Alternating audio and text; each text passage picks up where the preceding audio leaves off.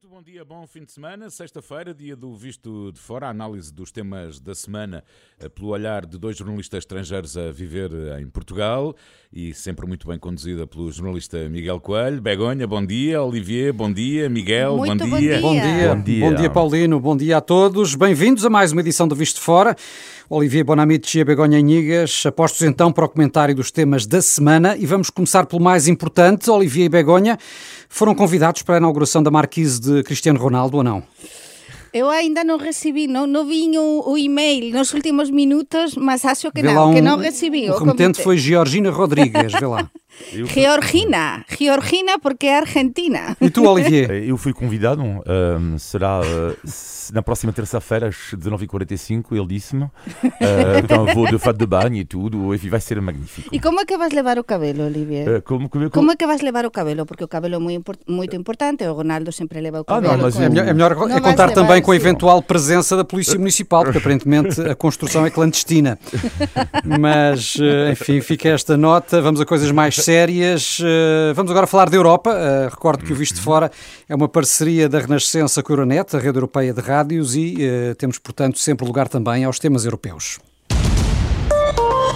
Euronet Plus. Numa semana que fica marcada pelo caso do avião comercial eh, da Ryanair desviado pela Bielorrússia para deter um jornalista e ativista da oposição que seguia a bordo. Eh, O que é que vos pareceu o que aconteceu e a, e a reação da União Europeia, Olivier? É, é- é completamente assustador o que aconteceu, porque aconteceu no, no, no- em pleno coração da Europa. Eh, isto é terrível. E, e as confissões do, do, do- do jovem opositor eh, foram tão. fa- faziam-me quase pensar no que estamos no tempo de regresso aos tempos de Stalin. Isto é que é, que é manipulação no seu, no seu esplendor. E ao mesmo tempo tem muita pena para as pessoas da Bielorrússia, porque estão cada vez mais isoladas. Uh, para muitas pessoas, uh, viajar de avião é uma forma também de, de trabalhar. E mais uma vez, são os povos que estão um, reféns uh, dos ditadores. E como não fazer a ligação entre o que aconteceu com a Bielorrússia e a prisão, claro, de, de, de, de Navalny. Portanto, uh, tudo isto está, infelizmente, uh, interligado. Mas também é uma forma de mostrar, neste caso, aos países da União Europeia que muitas vezes não podem ser tão complacentes com regimes desta natureza. Assim, claro, tem que, a impunidade ela tem que acabar. Eu acho que as democracias vão estar cada vez mais uh, desafiadas uh, nos próximos tempos, e já está a acontecer. hein? E perante isso, claro que não é preciso declarar guerra, como é óbvio, mas tem que haver a impunidade. Porque estamos a falar de um desvio do avião no céu europeu. Isto é completamente surreal. Sim. Completamente surreal. E isto não pode acontecer. Bruxelas eh, baniu, entretanto, as companhias aéreas da Bielorrússia eh, da União Europeia e pediu também às transportadoras europeias para não eh, voarem no espaço aéreo da Bielorrússia. Na sequência disto, a Rússia está a recusar voos europeus. Onde é que isto pode parar, Begonha? Eu gostaba de acrescentar tamén, eh, porque eu estive esta semana co ministro dos negocios estrangeiros, Augusto Santos Silva, tivemos un encontro os correspondentes en ON, antes precisamente de, da cimeira informal eh, de aquí de, de, de Lisboa, cos ministros dos negocios eh, estrangeiros da Europa, e lle perguntamos como debe ser os correspondentes ao ministro Augusto Santos Silva sobre este tema, e, mm, e si ían aumentar eh, tamén as, eh, as sanxoes a Bielorrusia, non é? Eu, eh, o que a miña conclusao de todo isto é que a Europa está mesmo decidida para non permitir que isto volte a acontecer. Entón, é verdade, agora preguntas por isto da Rusia, non é? Bielorrusia é a grande aliada da Rusia, non é? Todos sabemos. Por tanto, pode haber algún problema de eh, arrefecimento das relaxoes, non é? Voltarmos, a mí, a mí isto me, me Já não estavam propriamente muito non mornas, estaban não boas, mas parece como dicía Olivier que estamos nos tempos da Guerra Fría, non é? Porque realmente as declarações deste xoven xornalista, non é, que se enviaran e que vimos todos, non é? Eh? Ben parece que unha persoa que está totalmente amenazada, mas as relaxoes van a refecer aínda máis, mas penso que a Europa, e acho que está no bon, mesmo no bon camiño, a Europa, a Unión Europea neste caso, non está disposta a que isto volte a acontecer eh, e, e non é permitido isto porque porque isto é por en peligro totalmente a democracia, non se pode permitir desviar un aviao eh, en, en un seo europeo, non é? Eh? Nun, e eh, desviar e, e depois tirar dun aviao eh, que, que partiu da Grecia eh, a un, a un cidadão así, a súa só, na, só, só em filmes de James Bond pensávamos Só nós. parece, exatamente, exatamente Vamos, mesmo. vamos também olhar aqui para a pandemia no plano europeu. Aqui as coisas parecem finalmente bem encaminhadas no que toca à vacinação. Eh, tal como temos dado conta nas últimas semanas, eh, quase metade dos adultos da União Europeia já recebeu pelo menos uma dose da vacina e, no caso concreto de França, Olivier, já arrancaram mesmo os agendamentos para vacinar as pessoas a partir dos 18 anos. Sim, começa na segunda-feira e é loucura total em França, porque claro que não há vacina para já para toda a gente, porque são todas as pessoas com maiores de idade eh, que podem ser vacinadas a partir de segunda-feira. Ora, não sei quantos milhões, eu acho que são 25 milhões de franceses, ou 28 milhões de franceses, aliás, eh, com meias de 18 anos, portanto são 500 mil doses por dia. Eh, isto é a guerra dos cliques neste momento em França. é a guerra dos cliques, querem marcar absolutamente isto, mas uh, uh, o, o, que é curioso em, em, França é que existe uma onda de, de, de loucura.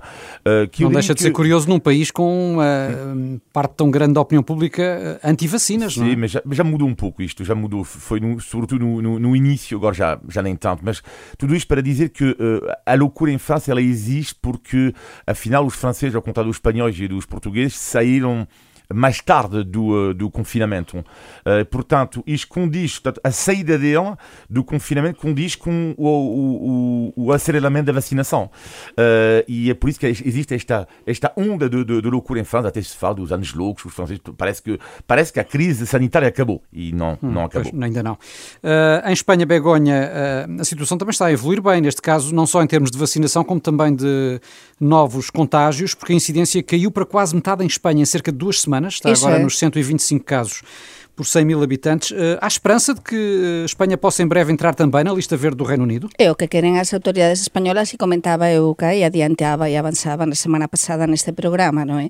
É a ideia porque o que as autoridades españolas dixeran na FITUR, na feria de, de turismo máis importante da España e unha das máis importantes do mundo que se celebrou semana pasada, precisamente eles están a lutar eh, e, a, e a ter conversas co, ao, máis, eh, ao máis alto nivel con o Reino Unido, a España, para tentar que de aquí a unhas semanas Cuando sea presente a nova lista de países, digamos, verdes, países libres de COVID ou con pouco COVID, eh, a España posa voltar a entrar. Mas, entre tanto, houve unha eh, confirmação da parte de España esta semana e é permitir, moita polémica, por certo, da parte do goberno español, e é permitir aos británicos chegar a España sin ningún tipo de restrição, de, de restrição ni de test COVID, ni nada, mm. sin ningún tipo de restrição. E então isto está a ser moito criticado por algúns sectores ou pelos sectores sanitarios está está recebeu, claro, eh, o beneplácito da parte do turismo, non é, do sector turístico, mas moito é, é unha decisión moito polémica porque claro, temos o tema da variante indiana, non é? E é o claro. que pode acontecer con os británicos que seguen a, a Espanha. E, e, e, queria salientar um ponto que, que, que, que, Portugal, esta medida ainda não tomou, a Espanha também não, eh, que é eh, a medida que tomou o governo francês eh, há alguns dias atrás, que é já obrigam novamente os viajantes de, do Reino Unido a uma quarentena obrigatória por causa, lá está, da variante. Da variante indiana que está a preocupar cada vez mais as autoridades inglesas. Apesar de tudo, é preciso não esquecer que a variante indiana, neste momento, na Inglaterra, são apenas nas cidades, nas aldeias ou cidades, onde há uma grande comunidade uh, indiana. Portanto, ainda não está alastrado ao nível de todas as cidades de, uh, inglesas, mas há motivo de preocupação. É motivo de preocupação porque eh, o vírus continua entre nós e até que não tenhamos a imunidade de grupo, que mais ou menos na Europa alcançaremos por volta de agosto, não é? Até o mês de agosto vai garantias. ser um momento duro, um momento muito duro e temos, temos ainda de, de, de ter muita, muita contenção. Bom, mas agosto é já, é já ali ao virar da esquina, portanto, Mas é ainda não chegamos. mais alguma paciência. Uh, temos de falar ainda da crise dos, dos, migrantes em Ceuta, porque a situação está longe de estar resolvida. Uh, várias centenas de crianças estão agora sozinhas na cidade. Uh, o diretor-geral da Organização Internacional das Migrações, que é o português António Vitorino, já veio pedir atenção especial para estes menores. O que é que, na tua perspectiva, Olivia, pode ainda acontecer? Eu acho que, tendo em conta a proximidade cultural, uh, geográfica e uh, económica entre Espanha e Marrocos, eu acho que pode haver lá um, uma, uma solução. Uh, uma solução porque ela é importante, esta solução. Os dois países não podem, e faltava só este, agora um conflito entre Marrocos e, e, Espanha. Agora, é, evidente que o que é que me incomodou um pouco, eu disse outro dia, na semana passada, que, que Marrocos usou, não, não tem dúvida nenhuma, a arma dos migrantes. Do lado espanhol, o que é que me incomodou, e, aliás, o Partido Popular Espanhol disse isto, é que eu acho que o governo espanhol uh, faltou-lhe a transparência para informar Marrocos uh, dessa questão de, de acolher o responsável da frente polisário. E faltou para mim, a Espanha, esta transparência para apaziguar um pouco uh, as relações. Mas eu vou acrescentar aqui que há, eu penso quero ser optimista con este tema, porque as relaxoes entre España e Magocos nos últimos anos, desde, desde precisamente que comenzou, a, eh, se ocupou o, o Sahara eh, no ano 75, nunca foran mm, boas, e dizer, tiveran momentos bons, maus, mas, mas sempre se solucionou todo. Entón, neste caso, os gobernantes españois, e nomeadamente a ministra dos negocios estrangeiros de España e o primeiro ministro español, están bastante calados nos últimos días. De feito, feito a ministra dos negocios estranxeiros es Arancha eh, Fernández Lalles de en eh, Lisboa e non falou aos xornalistas. E dizer, para min que as conversas diplomáticas están a correr. Estáse a tentar solucionar isto mesmo eh, dun, dun xeito moito, moito silencioso, non é? É verdade que a que foi embaixadora eh, de Magocos en Portugal e que agora é a embaixadora de Magocos en, en España, non é? Que ela é española, fez unhas declaracións bombásticas nos últimos días a criticar moito ao goberno español. Mas isto é típico de Magocos. Por tanto, eu confío que de aquí a uns tempos isto se vai solucionar e como eu dixe e continuo a dizer a mesma coisa que semana pasada, eh, a Unión Europea está do lado de España. Isto é un conflito tamén coa Unión Europea e entón España acho que fez moito ben en deixar isto moito claro o das fronteiras terrestres da Unión Europea, as últimas fronteiras terrestres, non é? Con eh, da Europa en Marrocos e entón eu confío que isto eh, se possa solucionar, sobre todo porque Marrocos recebe moito dinheiro da União Europeia Sim. precisamente para vamos, proteger vamos as suas fronteiras. Para, para acompanhar, estamos no Visto de Fora, recordo com o Olivier Bonamici e a Begonha Inigas, é um programa que eh, é feito em parceria com a Euronet, a rede europeia de rádios. Euronet Plus. Por cá eh, está a decorrer esta manhã mais uma reunião dos peritos no Infarmed para decidir novas medidas eh, no âmbito do plano de desconfinamento e também uma possível alteração da chamada matriz de risco. Olivier, eh, fará sentido mudar as regras agora, como defendem o Presidente da República e, por exemplo, o bastonário da Ordem dos Médicos também? Ou isso vai tornar, inclusive, a comunicação mais difícil? Os portugueses e os municípios compreenderem a forma como se avança e recua no desconfinamento, como também tem alertado, entre outras outras pessoas, a coordenadora do Bloco de Esquerda? Bem, eu acho que, que temos de ter cuidado, é que é, como é evidente, o contexto está, está a mudar, porque há cada vez mais pessoas vacinadas e se calhar a realidade hoje em dia não é a realidade de há dois meses atrás. Isto é um novo contexto também. Uh, ao mesmo tempo, uh, temos de ter imenso cuidado, porque se não uh, houver, por parte das autoridades portuguesas, um aperto de medidas, medidas mais, mais duras, podemos daqui a um mês uh, ter uma situação terrível, sobretudo em pleno ano turístico, em plena uhum. uh, temporada turística. Uh, e, mas ao mesmo tempo está é super complexo, porque a nível económico, como é que como é que é possível, como é que seria possível, e vai ser possível, anunciar aos restaurantes, por exemplo, de Lisboa, uhum. uma restrição de horários novamente. Isto é um golpe, seria um golpe terrível para estas pessoas, a nível económico, psicológico, nem quero imaginar os restaurantes de Lisboa não são diferentes dos restaurantes de outros locais do país que já tiveram de retroceder uh, no confinamento. Claro não. são mais, uh, sim, o impacto sim. seria maior, não. mas, uh, não, mas não são... o plano e, deveria ser assim, no fundo, exemplo... aplicado a todo o país com os mesmos critérios. Claro. Não há agora o risco não. de parecer que uma mudança acontece por causa deste aumento de casos de Covid-19 em Lisboa. Sim, uh, mas uh, há, mais pessoas também, mais pessoas também em Lisboa. E neste momento é Lisboa que preocupa mais. Certo. Portanto, as autoridades portuguesas. Portanto, é normal que, que os especialistas olham uh, para certo, Lisboa. Mas de, de esta forma. alteração da matriz de risco que está ponderada, no sentido de contemplar outros critérios e de permitir avançar no desconfinamento de outra forma. Não me choca. E, portanto, por essa via, não fazer com que Lisboa eventualmente fique nesta fase do, descon do, do desconfinamento ou até venha a retroceder hum. se a situação piorar, não há este risco de parecer que, no fundo, as regras são alteradas a meio do jogo? Eh, non sei responder así abertamente a isto, Miguel, mas eu teño moito claro unha coisa. Por un lado está o criterio dos especialistas, por outro lado está o criterio do goberno que ten de equilibrar todo, porque o turismo é unha das fontes principais das receitas da economía portuguesa.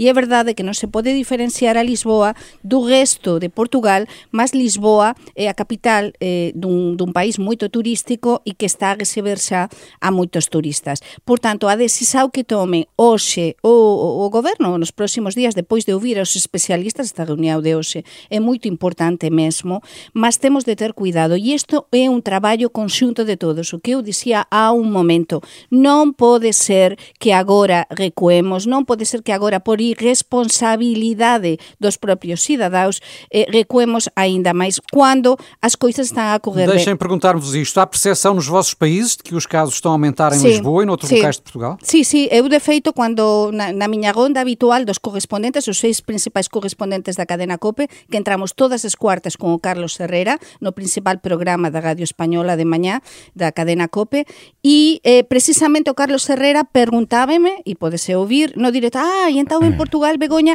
están a aumentar os casos? E eu explicaba, non, Carlos, é Lisboa, porque o resto de Portugal está moito ben, e eu tive de explicar as consecuencias o de, das noitadas eh, no Barrio Alto e tamén as consecuencias da victoria do Sporting, non é? Mas é que é moito importante nos xornalistas, o noso papel de correspondentes, como é que nos expliquemos, mas tamén é difícil eh, tentar eh, na non fuxir de, da realidade e que realmente a humano en Lisboa tamén tivemos unha serie de problemas en determinadas freguesías, non é? Sim, com restrições que o Reino Unido em concreto na altura também aplicou à, levou a, fechar, a fechar e então agora e nada não... nos garante que a torneira não volte a ser esperemos, fechada se a incidência voltar a subir. Olivier, uh, em França uh, também já se percebeu que a situação está a agravar-se na zona de Lisboa, nomeadamente? Não? não? porque é preciso também ver que para já uh, o caso inglês, que é ainda mais preocupante, fala-se muito mais neste momento da, da, da, Inglaterra por causa da variante indiana e ao mesmo tempo também há os números, não é? Apesar de Lisboa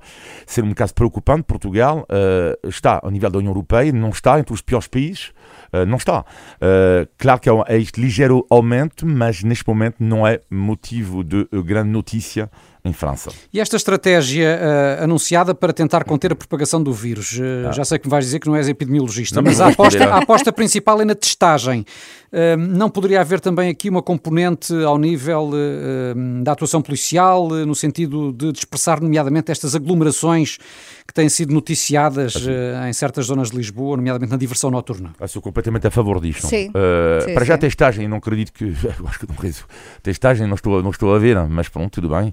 Uh, seria, claro que é sempre importante, mas não, não, eu acho que isto não, não está a resultar muito bem. E também estou completamente a favor, isto não é normal haver um grupo de 50, 60 não. pessoas, isto é, isto, isto é que não é normal. Permítame que, que, que diga cá eh, o que me dizia un, un conductor, un motorista eh, de, da Volt, Eh, ontem, cando eu estaba pronto de, de traballo e, e estábame, estaba na, neste cargo e, e o motorista, cando se enterou que era xornalista, me dixo, oye, axa normal o que está a acontecer no bairro alto, axa, claro, ele explicaba, ele como motorista que leva persoas dun lado para outro, eh, está a perceber e está, está a ver, diz, e por que a policía non faz nada? Diz, se pudera señora explique isto, dicía, porque é moito importante que a policía controle, fiscalice fiscalice, porque aínda que nós pesamos responsabilidade das autoridades políticas, por desgraza, cando non se multa e non se fiscaliza, eh, as camadas máis jovens, pois eh, pronto, que son as que agora máis están a contagiar en todo lado e tamén en Portugal,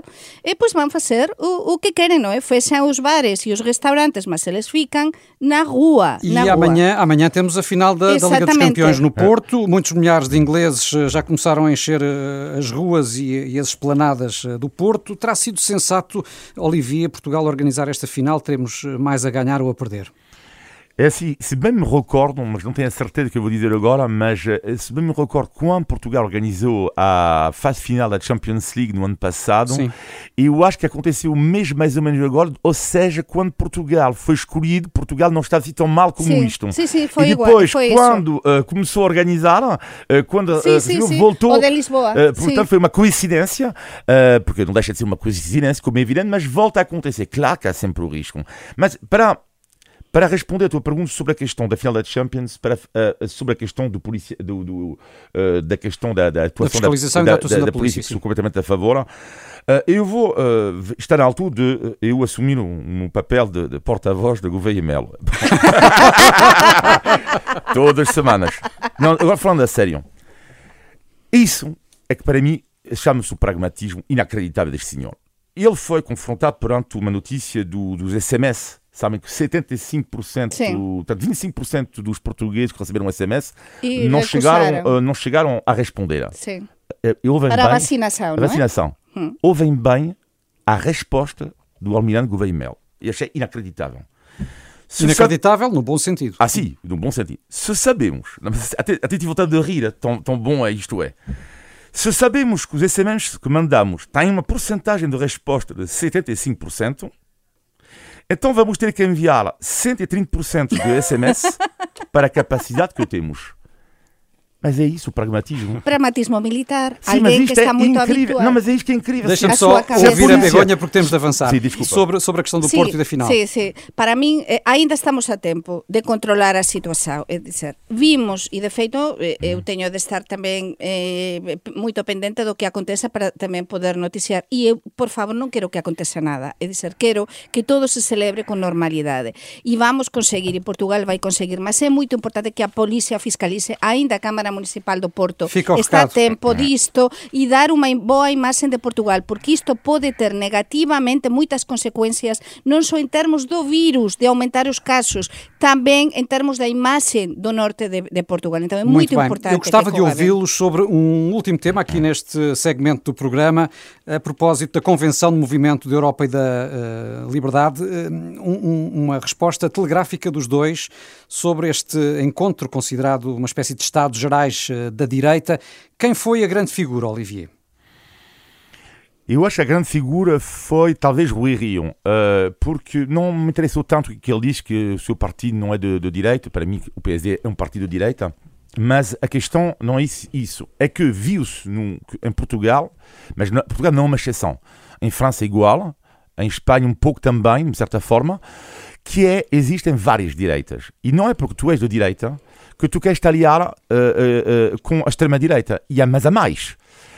Eu conheço muitas pessoas ligadas à direita em França, estou a falar dos políticos, mas existem duas direitas. Uma direita chamada social, a qual pertence, vamos imaginar aqui, o Rui Rio, Marcelo Rebelo de Sousa, apesar da divergência entre eles, mas o inimigo, não é? Eles têm um duplo inimigo, que é o, o inimigo ideológico da esquerda, de uma certa forma, mas também da extrema-direita.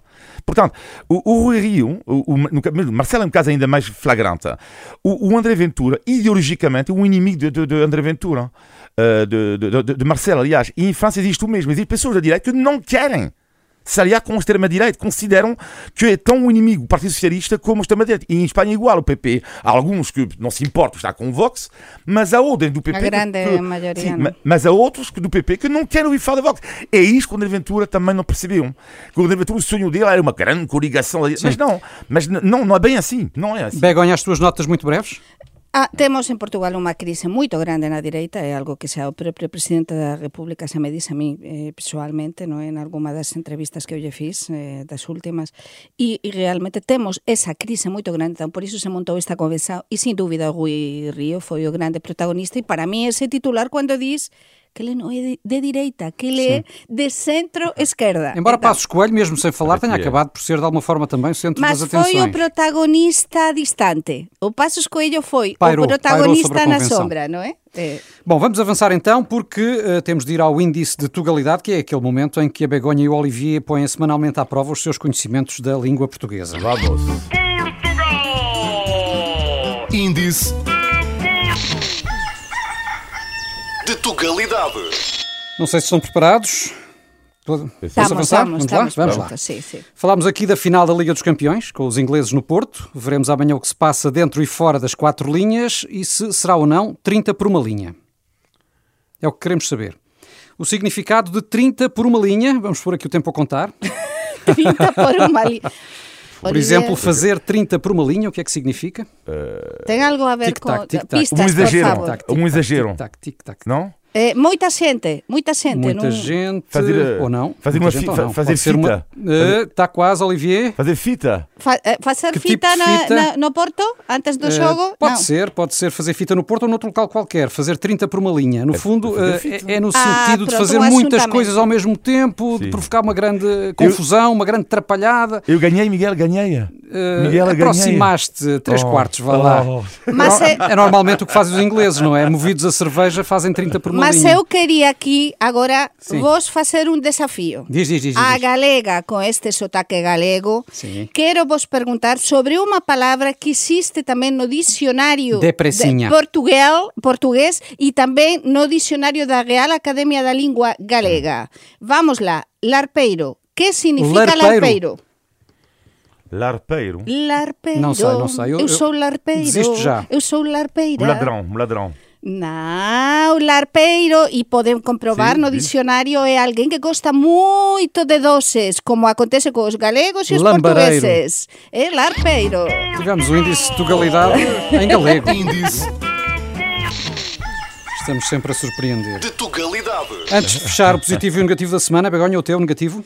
Pois o negativo ten a ver con todo isto que, que, que falamos, no é dos asuntamentos, das persoas, eh, ver estas imaxes de, de Lisboa e do Porto, no é Com, com o mal que o pasamos nos últimos meses de, de pandemia e os bons resultados que tiñamos, por favor, un bocadiño de contensado e máis fiscalização é fundamental neste momento. O teu negativo, Olivier? A negativo da semana aconteceu uma coisa escandalosa que me fez um amigo português meu a jantar comigo uh, uh, e nós abrimos uma garrafa de vinho e ele cometeu o crime Bebeu tudo sozinho. de, de uh, colocar uma gasosa uh, dentro da garrafa de vinho. E para mim isto é um crime absoluto. Abriu a garrafa de vinho e colocou uma gasosa dentro disto Estragou a Isso não gasosa. Estragou, Não. estragou a Mas é gasosa. que, sobretudo para uma pessoa radical como eu, que eu, que eu recuso, que as pessoas bebem Coca-Cola à minha frente, que eu recuso.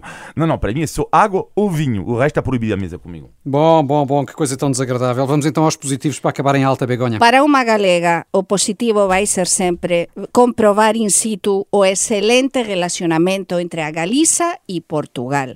Ontem tivemos cá o presidente do Goberno Autónomo da Galiza, Alberto Núñez Feijó a ser recibido, que non acontece con outros presidentes autonómicos, pelo presidente da República, Marcelo Rebelo de Sousa, que anunciou, atensao, que vai facer o camiño de Santiago en Ano Santo na primeira semana de agosto. E depois foi recibido pelo primeiro ministro Antonio Costa, que deixou o Consello de Ministros e foi lá ter con Alberto Núñez Feijó para anunciar e a ver, crucemos os dedos a ver se si é certo a prioridade do goberno portugués para o comboio de velocidade elevada ou alta entre Porto e a Galiza tan necesario. Por tanto, para mí é o mellor, porque ver esa alegría, ver esa sintonía tanto tempo reunidos que non foi simplemente eh, un cumprimento e que realmente así. Por tanto, parabéns. E depois de tanto tempo com as fronteiras encerradas E entre os tanto dois países, tempo, não é? é dizer, é unha visita programada há moito tempo e foi a primeira visita do presidente do Goberno Autónomo da Galiza fora da Galiza para cumprimentar aos irmãos portugueses. O que é que está previsto neste Ano Santo na Galiza, com tantas restrições? Pois está previsto primeiro eh, ampliouse eh, o ano santo para 2000 eh, até 2022, non é? E agora, eh, como as restricións realmente na Galiza non son moitas, eh, eh, pois en principio están a voltar os peregrinos. E sobre todo o que se conta é que no ano 2022 xa con todas as persoas vacinadas vai correr todo con total normalidade. Mas este verão vamos ter moitos peregrinos en Compostela. Bem, eh, valia bem a pena no próximo ano, se tudo correr eh, como pensamos, não é? A vacinação resulte e acabemos com esta Oxalá. pandemia, ir eh, a Santiago agradecer ao Oxalá, apóstolo. oxalá.